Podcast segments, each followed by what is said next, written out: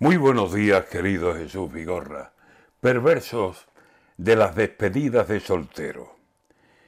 Iban de Madrid a Málaga once jóvenes ya puestos, once jóvenes con prisas y con ganas de jaleo. Dicen que iban a una despedida de soltero. Ni aquella Sierra Morena de famosos bandoleros formaron lo que estos once.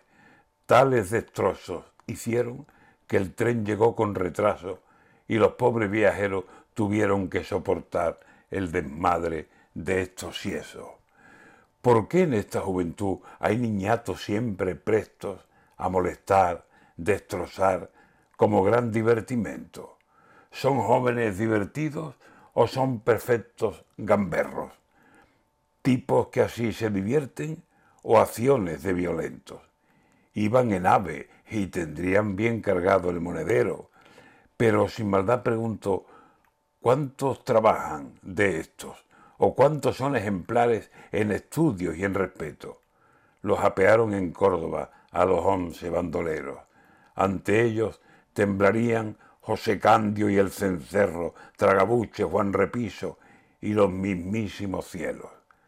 Los han multado a los once con más de siete mil euros Poca multa me parece para gente de tal pelo.